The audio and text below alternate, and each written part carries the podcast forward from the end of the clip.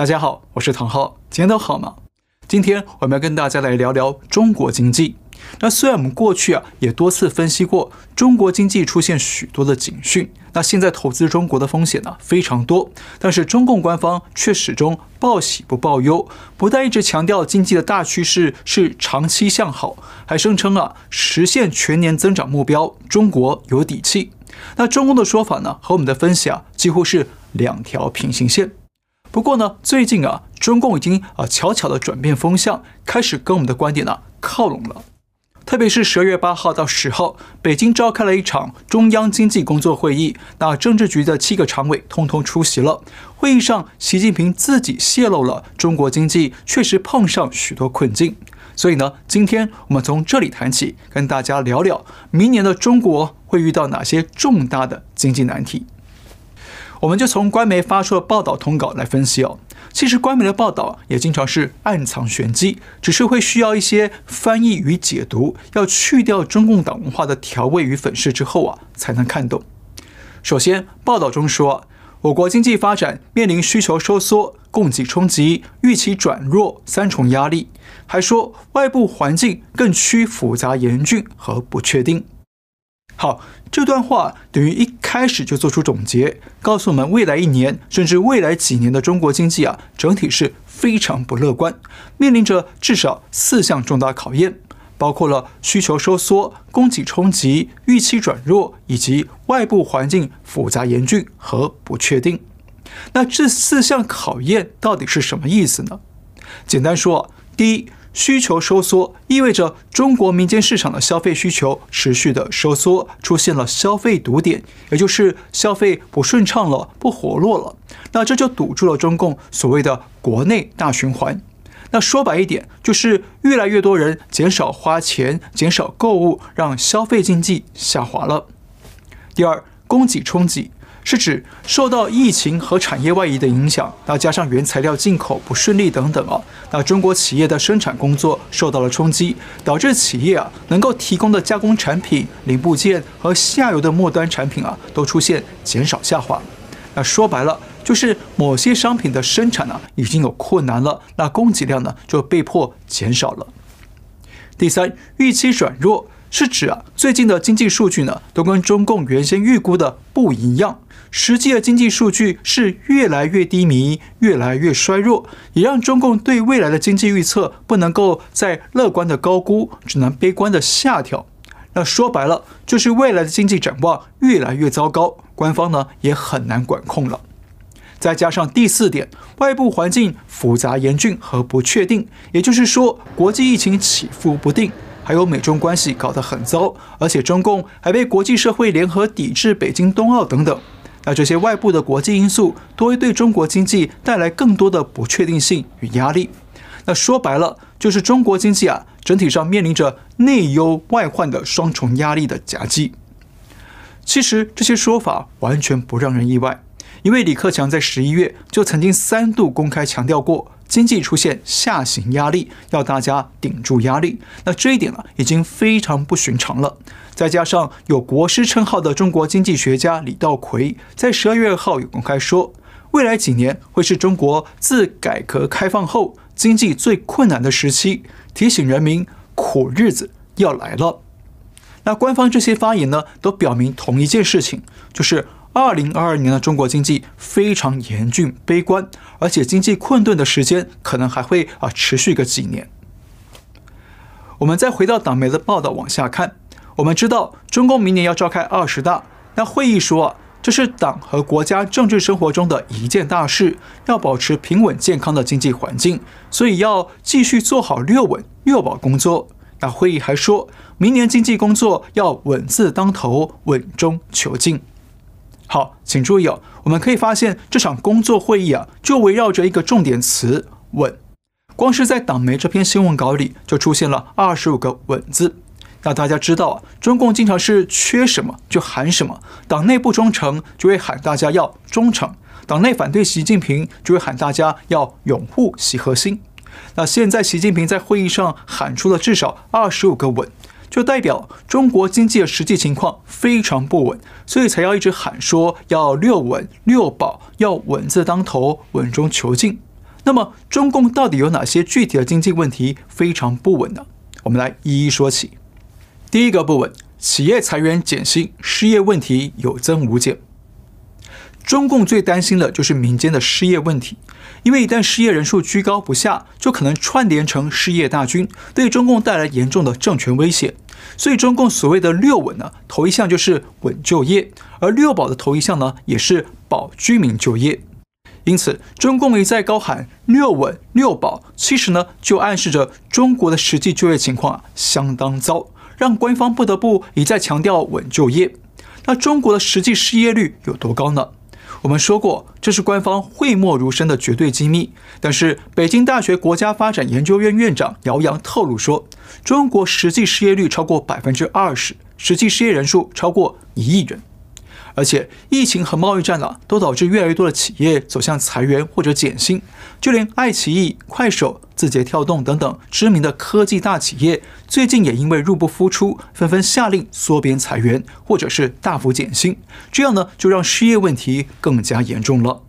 另外，别忘记啊，今年中国的高校毕业生，也就是大学毕业生人数啊，已经超过九百万人。他们找工作已经非常困难了，更何况明年的高校毕业生将首度超过一千万人。因此，这次中央工作会议也强调，要解决好高校毕业生等青年就业问题。那换句话说，越来越庞大的毕业大军，明年将和不断增长的失业大军汇流起来。他们不但要彼此争抢工作，还可能对中共政权带来庞大的挑战与考验。第二个不稳，供应链紧张，物价飞涨，企业成本大增。最近不论是中国还是海外啊，都因为疫情导致了产业减产或者运输减少的问题。那再加上能源和原材料都供不应求，就进一步造成了供应链紧张或者是中断，最后导致商品的生产供应不足，造成了物价大涨。因此，几乎世界各国都出现严峻的物价上涨、通货膨胀的压力。那中国也一样。根据统计，中国今年的生产者物价指数，也就是 PPI，一路飙涨，在十月飙到了百分之十三点五。十一月虽然稍微下降到百分之十二点九，但还是高出了专家的预期。那说白了，中国的企业生产者面临着越来越高的生产成本，那他们采购原材料、能源的成本越来越高。这样呢，就会造成两种结果：第一，企业放弃生产，选择倒闭或者停工，那这样呢，会扩大失业的问题；第二，企业继续生产，把增加的成本呢转嫁给消费者，那这样呢，就会导致各种消费商品跟着不断的涨价。那供应链紧张造成的通货膨胀呢，中共也知道，所以在会议上他们说。要深化供给侧结构性改革，重在畅通国内大循环，重在突破供给约束堵点。那请注意哦，一年前啊，官方提到国内大循环的时候，只讲到消费堵点，也就是消费疲软不通畅，撑不起国内的经济循环。但现在啊，官方又造了新词“供给约束堵点”，就表明了。中共的国内大循环计划呢，不但在消费端堵了，现在连供给端也堵了。这就像人体的动脉啊，有两端都堵了，那这样下去会怎样？中国经济啊，当然就会瘫痪了。第三个不稳，物价飞涨，收入下滑，民众减少消费。这次会议强调要做好粮油、肉蛋、奶果蔬等保供稳价，要保障农民工工资发放。那为什么要特意强调这些呢？刚刚讲过，全球都出现通货膨胀的问题，那中国也不例外。根据官方数据，今年十一月的消费者物价指数 CPI 比去年同期上涨了百分之二点三，创十五个月以来的新高。而且最可怕的是，光是蔬菜的价格就比去年上涨超过百分之三十。也就是说啊，去年一把菜卖你十块钱，现在呢就要卖你十三块。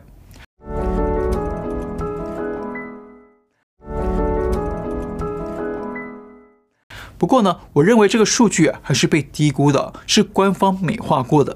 因为李克强日前也承认过，如果中国开放电费涨价，也不会影响官方的物价数据。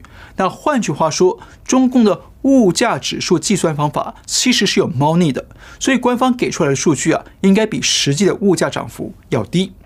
可是物价上涨了，许多民众却被裁员、失业了，或者被减薪了。就连浙江、上海和许多地方政府的公务员都传出被减薪或者被取消奖金。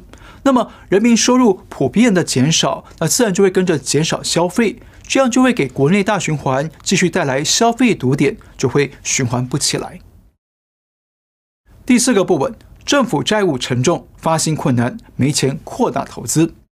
中国是债务大国，不但有恒大这样的民间企业欠债累累、债可敌国，就连地方政府的债务数字也是不断的屡创新高。根据官方统计，今年前十个月，全国地方政府的发债总额已经将近三十万亿人民币，也就是三十兆。这还只是啊账面上可以公开的显性债务啊，那至于账面下不能公开的隐性债务呢，那就无法估计了。在这次会议上，官方说啊。党政机关要坚持过紧日子，严肃财经纪律，坚决遏制新增地方政府隐性债务。那换句话说，官方也坦诚，现在各地政府债务沉重，财政相当困难。所以，不但许多地区的公务员被迫减薪，甚至拿不到薪水，现在官方也罕见地认可公务员利用业余的时间去兼差。像中纪委就说，公务员下班之后开滴滴、送外卖等等了，原则上。不算违纪，也就是说啊，默许公务员可以下班后另外打工赚钱，用来填补减薪的缺口。那既然政府发薪水都有困难了，那可想而知啊，地方政府也就更难有钱去投资公共建设，去帮助地方的中小微企业发展了。只是没想到，不知道是官方派人带风向了，还是小粉红爱党爱昏头了，竟然说中国公务员减薪是为了筹钱武统台湾。言外之意就是要搬出民族主义的大旗，要中国公务员勒紧裤带，相忍为国。那我只能说，这叫做脑子进水没药医。第五个不稳，升级监管，强推共同富裕，企业运营风险高。共同富裕是中共近期的主力政策。这次会议也强调，要正确认识和把握实现共同富裕的战略目标和实践途径。还说这是一个长期的历史过程，要稳步朝着这个目标迈进。那翻译成白话呢，就是共产党的共产手段，接下来会长期的伸进所有企业的钱袋里。像马云最近就公开宣布，配合共同富裕政策，要对旗下员工增加五大福利，包括了住房补贴、全薪育儿假、带薪年假等等。那说穿了，马云当起了领头马。把自己的企业财产率先献给共产党，当中国的取款机，用这些保护费来交换自己的性命安全。不过，可想而知哦，这些配合官方的共富支出呢，一定会大幅增加企业的运营成本。可是，如果企业不配合，不想被共产，那就一定会被官方啊用加强监管或者是反垄断的名义来找麻烦，罚款罚到你手软。因此，企业经营的政治风险会大幅的提高，这样呢就会降低企业的经营意愿。所以，我们看到最近有几家高科技企业纷纷大动作的裁员减薪。一方面，确实是因为啊经营遇到瓶颈，不得不缩编规模；另一方面呢，也很有可能是有马云的前车之鉴，所以纷纷裁员，大声喊穷，想减少官方的共富施压。第六个部分：缺电、缺工、缺芯片、缺核心技术。大家都记得，前阵子中国各地陆续爆发了限电、停电问题，造成企业生产困难。但这次官方在会议上说，要加强煤电油气运等调节，促进电力充足供应。那很显然意味着，中国未来还存在着庞大的电力缺口。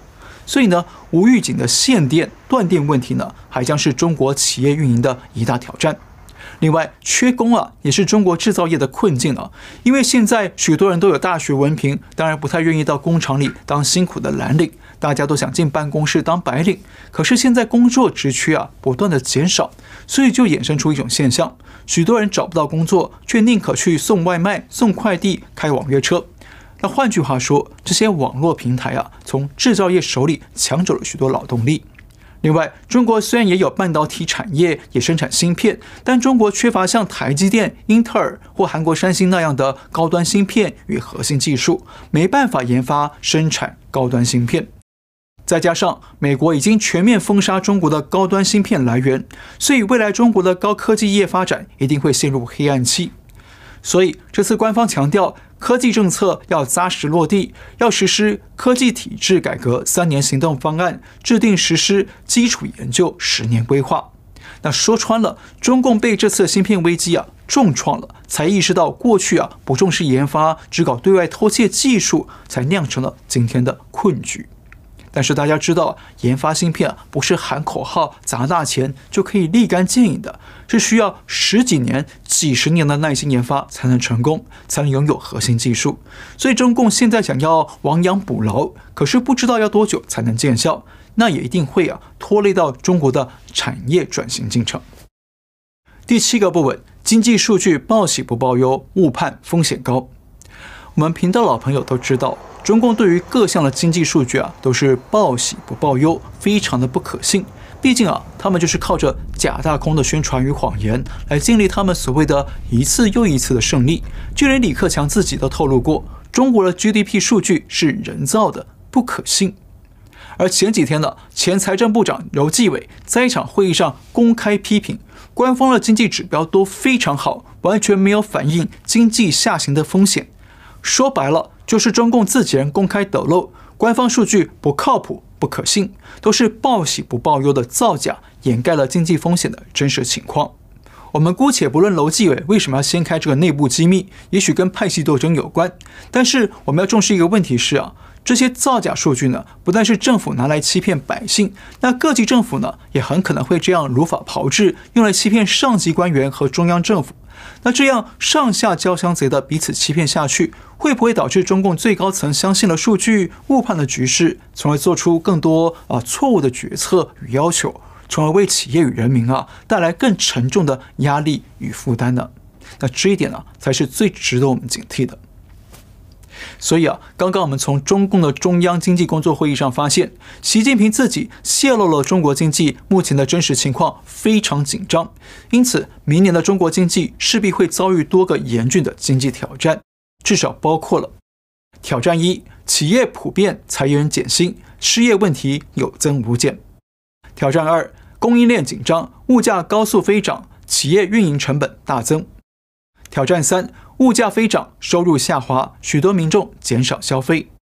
挑战四：许多地方政府债务沉重，发薪困难，没钱扩大投资。